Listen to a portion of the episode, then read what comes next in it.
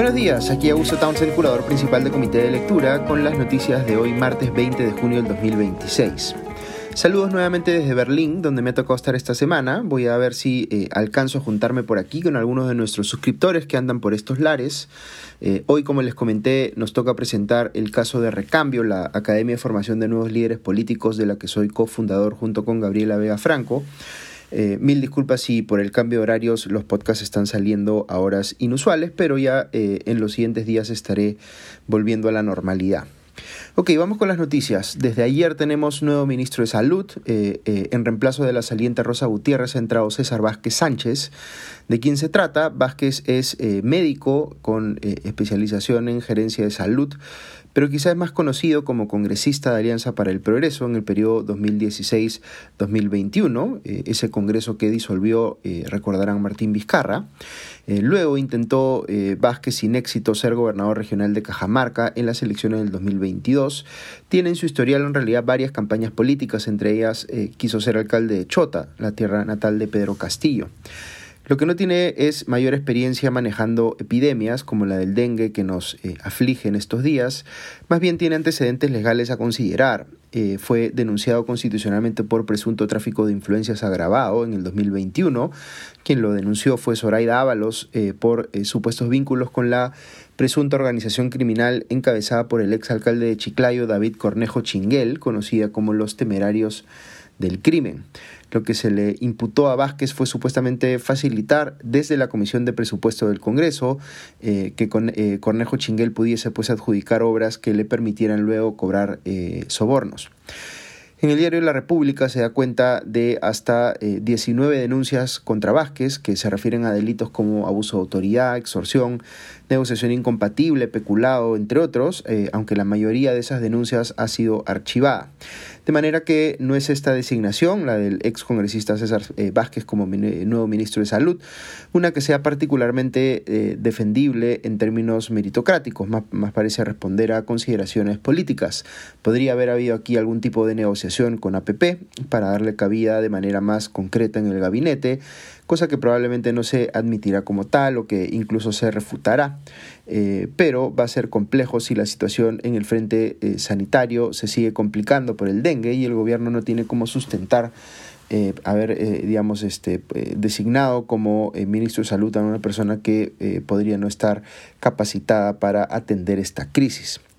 Dicho ese paso, respecto de la saliente Rosa Gutiérrez, eh, veo que la congresista Patricia Chirinos ha presentado una denuncia constitucional por eh, homicidio culposo, pidiendo que sea inhabilitada de la función pública por 10 años. La está responsabilizando, digamos, por las muertes ocurridas por el dengue.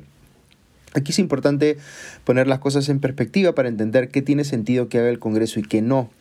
Eh, por ejemplo, si la gestión de un ministro o ministra está siendo eh, deficiente, como era a mi juicio el caso de Gutiérrez, eh, lo razonable y hasta urgente por tratarse de una crisis era que el Congreso ejerciera pues las herramientas de control político que tiene a la mano, como censurar a la ministra. En este caso no ocurrió la censura porque Gutiérrez renunció antes, pero bien podría haber ocurrido. Ahora, que una congresista busque denunciar eh, a esta ministra por homicidio culposo es algo diferente. Yo diría que el Congreso eh, y en particular la congresista Patricia Chirinos están eh, haciendo un uso excesivo de la figura de la denuncia constitucional, cuando deberían estar trabajando con las herramientas de control político más ordinarias, como les digo, que sí tiene sentido que se apliquen, como las censuras ministeriales.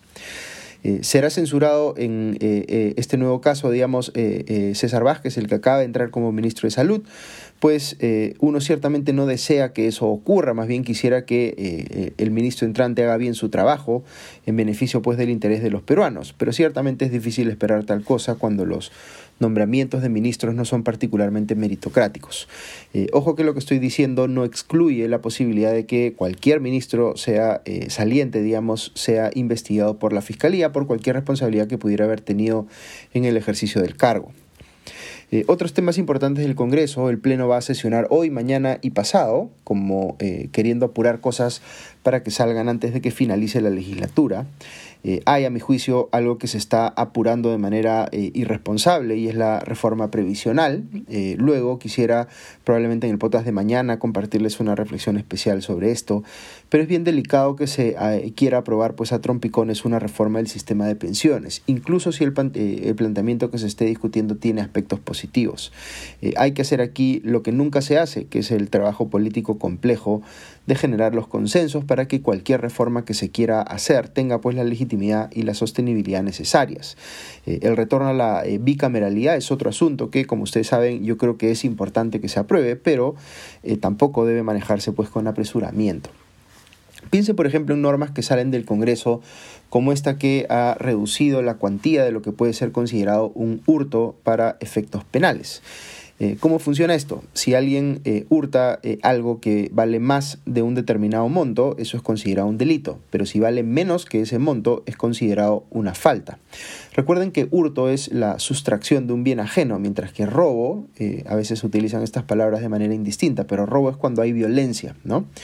Eh, el Congreso piensa que si baja el monto, eh, digamos, de lo que corresponde calificar como delito eh, en un caso de hurto, eso va a hacer pues que entre más gente a la cárcel y por tanto vamos a estar combatiendo mejor la delincuencia hay algo de sentido detrás de esa, esa, posición, pero creo que nadie se ha puesto a pensar, o muy pocos se han puesto a pensar en el Congreso, en el impacto que eso va a tener, por ejemplo, en el sistema penitenciario. Es decir, si existen cárceles para tanta gente o el impacto que puede tener en la carga del Poder Judicial.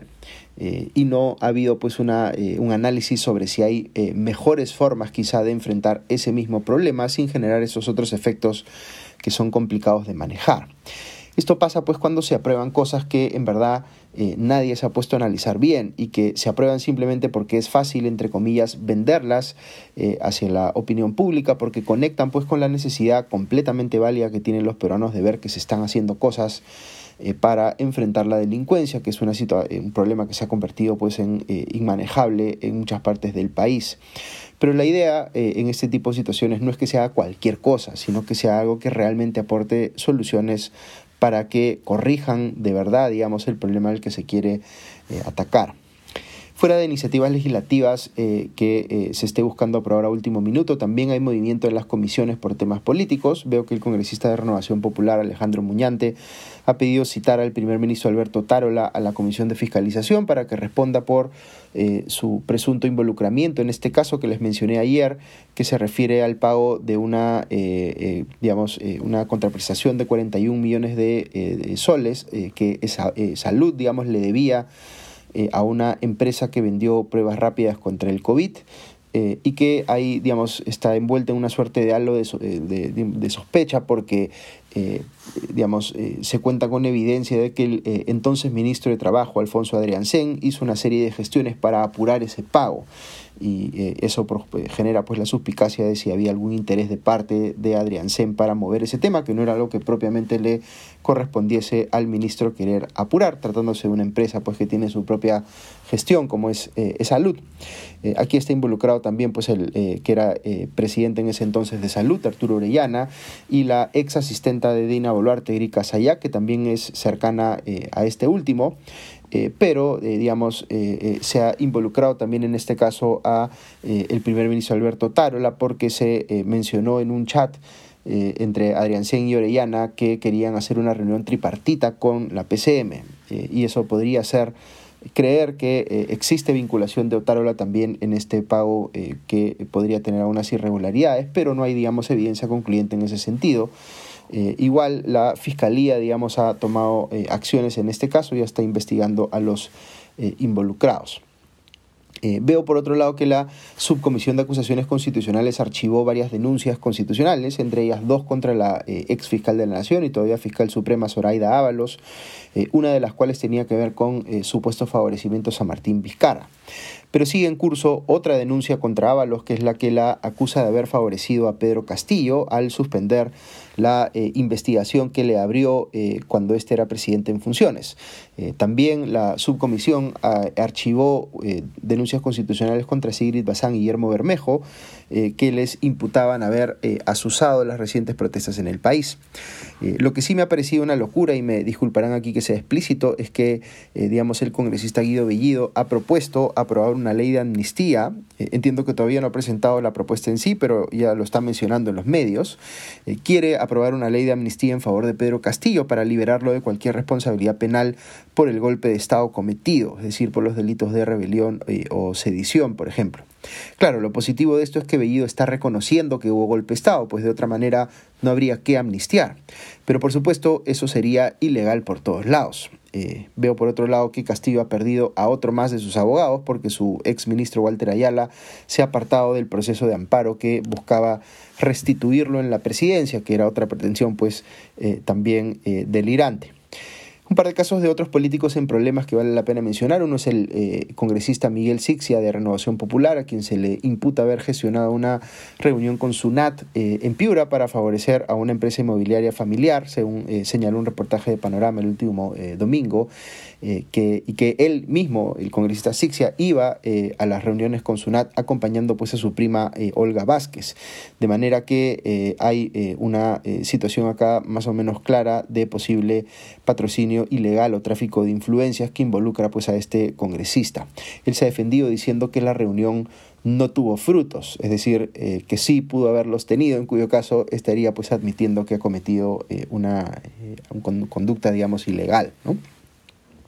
Y luego es el caso del gobernador regional del Callao, Ciro Castillo, a quien le han encontrado un presunto favorecimiento a su asistente, Elvira Madalengoitia, eh, eh, a la que le generó órdenes de servicio hasta por 30 mil soles en total, eh, que fue como si le hubiera pues duplicado el sueldo.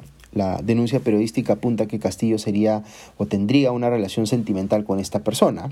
Veo que el abogado penalista Carlos Caro ha eh, señalado en la República que aquí podría haber varios delitos, incluyendo eh, negociación incompatible, nombramiento ilegal o tráfico de influencias. Y termino el podcast de hoy refiriéndome a una sentencia importante que acaba de sacar el Tribunal Constitucional. Eh, ha tomado postura sobre el tema de la, entre comillas, negación fáctica de la confianza por parte del Congreso, que recordarán fue lo que asumió eh, Martín Vizcarra cuando se mandó pues, a disolver el Congreso años atrás. Eh, aquí el TC nuevamente le ha dado la razón al Congreso, esta vez en una demanda competencial frente al Poder Ejecutivo que se relacionaba con un acuerdo del Consejo de Ministros de la época de Aníbal Torres, eh, que decía que el rechazo de plano de una cuestión de confianza, es decir, que el Congreso no quiera ni siquiera evaluarla, eh, ya supone una negación de confianza, aun cuando el tema no hubiese sido tratado ni se hubiese hecho una votación sobre eh, el fondo del asunto. disculparán, como siempre, que en estos temas legales a veces la cosa se pone un poco compleja, pero para explicar en sencillo, lo que está queriendo hacer aquí el TC es limitar la discrecionalidad del Poder Ejecutivo para interpretar cuándo le han negado la confianza y cuándo no, porque esa discrecionalidad fue justamente lo que le permitió a Martín Vizcarra, por ejemplo, disolver el Congreso de manera, a mi juicio, eh, eh, dudosamente constitucional. Pero claro, al mismo tiempo podría uno decir que esto le da mayor poder al Congreso para ponerse a salvo de un escenario de disolución del Congreso que, mal que bien, es algo que admite nuestra Constitución en determinados supuestos. Entonces, algunas personas van a leer este fallo del TC en clave política pensando que lo que ha hecho es nuevamente favorecer al Congreso, desequilibrando un poco el balance de poderes hacia ese lado, cuando otras personas pensarán que más bien lo que está haciendo es corregir una situación que perjudicaba al Congreso. Ok, eso es todo por hoy. Que tengan un buen día y ya nos escuchamos pronto. Adiós.